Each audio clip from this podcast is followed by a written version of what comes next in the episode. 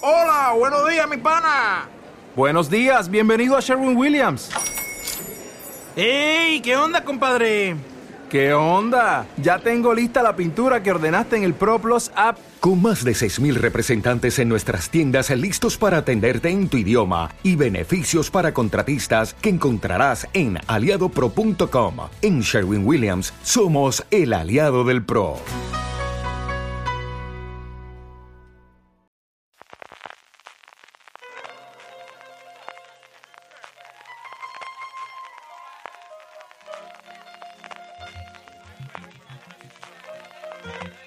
Estás escuchando Fuera de Series con CJ Navas. Bienvenidos a Streaming, el programa diario de Fuera de Series en el que un servidor CJ Navas te trae las principales noticias, trailers, estrenos y muchas cosas más del mundo de las series de televisión. Edición del jueves 11 de agosto. Vamos adelante con todo el contenido porque tenemos noticias de bastantes series que comienzan su producción. La primera de ellas, importantísima en España, Land of Women, la nueva producción de Bambú para Apple TV Plus después de Now and Then, que cuenta con nombres importantísimos en la interpretación, encabezado por Eva Longoria y Carmen Maura. Land of Women, que de momento mantienen el título en inglés también en la comunicación aquí en España. No sé si al final hablarán de Tierra de Mujeres o Lugar de Mujeres, aunque luego con Now and Then mantuvieron también el título en inglés. En fin, que Land of Women se presenta como una comedia dramática protagonizada por Eva Longoria, que interpreta a Gala, una mujer de Nueva York cuya vida da un vuelco cuando su esposo implica a la familia en irregularidades financieras y ella se ve obligada a huir de la ciudad junto con su madre, que es el papel que interpreta Carmen Maura, y su hija universitaria. Para escapar de los peligrosos criminales con los que el ahora desaparecido marido de Gala está en deuda, las tres mujeres se esconden en el mismo encantador pueblo vinícola del norte de España, del que huyó la madre de Gala hace 50 años, jurando no volver jamás.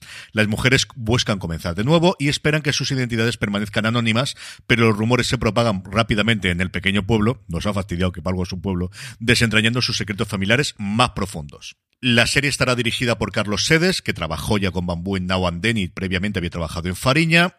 Estará producida por Ramón Campos, que será showrunner de la serie. Contará también, evidentemente, la producción con eh, Teresa Fernández Valdés, como es habitual. También estará Ben Spector, que fue responsable de Gran Hotel y de la Guerra Civil. Y con Eva Longoria, que tiene una larga tradición de colaborar con Bambú. De hecho, fue ella la responsable de esa eh, adaptación que se hizo de Gran Hotel para Estados Unidos. Como curiosidad, la serie va a ser filmada en inglés y en español, que es algo que en estos tiempos que corre, que parece que todo el mundo nos hemos acostumbrado a utilizar los subtítulos incluso con los idiomas más alejados a lo nuestro. Pues ahí tenemos el éxito de RRR y evidentemente del juego del calamar, pues no lo habitual. Esto se hacía antiguamente, yo recuerdo con las películas especialmente cuando se iban a estrenar en Estados Unidos, el poder hacer dos versiones, sobre todo creo recordar que los alemanes eran alguien que lo hacía bastante. Bueno, pues el caso es que aquí lo tenemos. La serie está actualmente en preproducción, así que no la esperemos antes del 2023. Por su parte, MediaPro Studio con Televisa Universión, en concreto su canal de vídeo bajo demanda VIX Plus, que no sé si se pronuncia VIX o VIX, venga, dejamos como VIX Plus, presentan Las Pelotaris, una serie que se está grabando ya entre México y España, que cuenta la lucha de tres jugadoras de pelota, interpretadas por Zuría Vegas, Claudia Salas y María Denati, que intentan alcanzar sus sueños superando los prejuicios y ataduras dominantes en los años 20 del siglo pasado, porque ya hay que empezar a decir los años 20 del siglo pasado para aclararnos, cuando los hombres acaparaban todo el poder. Chelo, Idoya e Itzi son exitosas deportistas que asumen las consecuencias de romper moldes en un mundo donde la ambición y la libertad sexual estaban negadas para el género femenino, la serie, como os decía, estaba rodando, se estrenará en la plataforma de Televisa Univisión en Latinoamérica y yo me extrañaría mucho que esto no llegase aquí a nuestro país próximamente. Para los aficionados, entre los que desde luego me encuentro a las series de abogados, AXN White va a estrenar el próximo 14 de septiembre, se ha hecho con los derechos de Family Law, casos de familia, es como se va a llamar así. La premisa, pues es una historia bastante, bastante básica. Es la historia de Abigail Bainchi, una abogada que ha atravesado problemas con la bebida y que está luchando por rehacer su vida y su carrera profesional.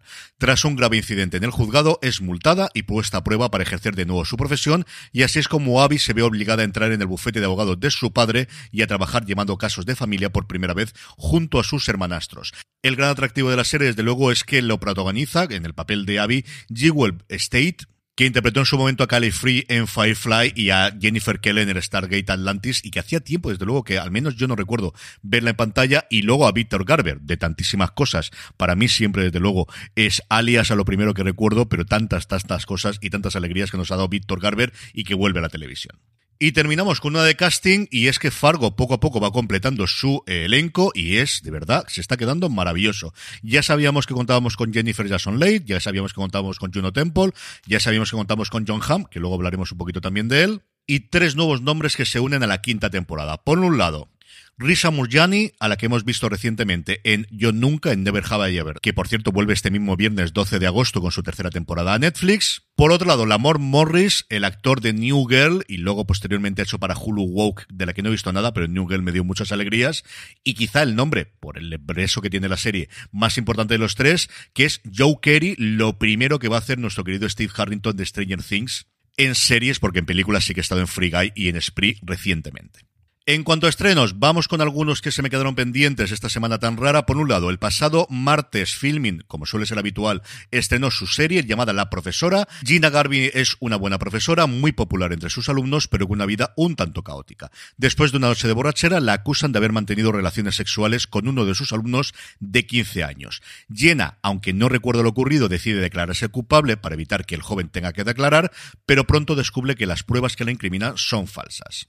Ayer miércoles día 10, Netflix estrenó por un lado School Tales, la serie, una serie antológica tailandesa de terror y sobre todo y principalmente la tercera y última temporada de Lock and Key. Y hoy Sundance TV nos trae para siempre un drama italiano que profundiza en una relación sentimental que se desmorona tras 11 años de matrimonio y un hijo en común. Y fundamentalmente AMC Plus nos trae Moonhaver, una serie que ya ha sido renovada por una segunda temporada, un thriller, una serie de ciencia ficción ambientada en una comunidad utópica construida en la Luna. Bella Sway es una contrabandista y piloto de un carguero lunar que es acusada de un crimen y enviada a Moonhaven. Este asentamiento, como os digo, ubicado en la Luna y que es el encargado de buscar las soluciones para acabar con los problemas que amenazan la civilización en la Tierra. Bella, que no es para nada partidaria de este supuesto paraíso lunar, se verá envuelta en una conspiración para hacerse con el control de la inteligencia artificial que es responsable de los milagros que acuden cada día en Moonhaven. Junto a un detective en lugar, Paul Serno, que está interpretado por Dominic Monaghan, intentarán detener a las fuerzas que quieren destruir la última esperanza de la Tierra antes de que se destruyan ellos mismos. Como digo, una serie que ya está renovada para una segunda temporada y que además de Dominic Monaghan y Emma McDonald cuenta en su elenco con John Manganello. Y el otro estreno en Disney Plus es Bluey, una serie familiar que puede estar enfocada para críos pequeños, pero con lo que yo me lo paso absolutamente maravilloso. La tercera temporada, 25 nuevos episodios.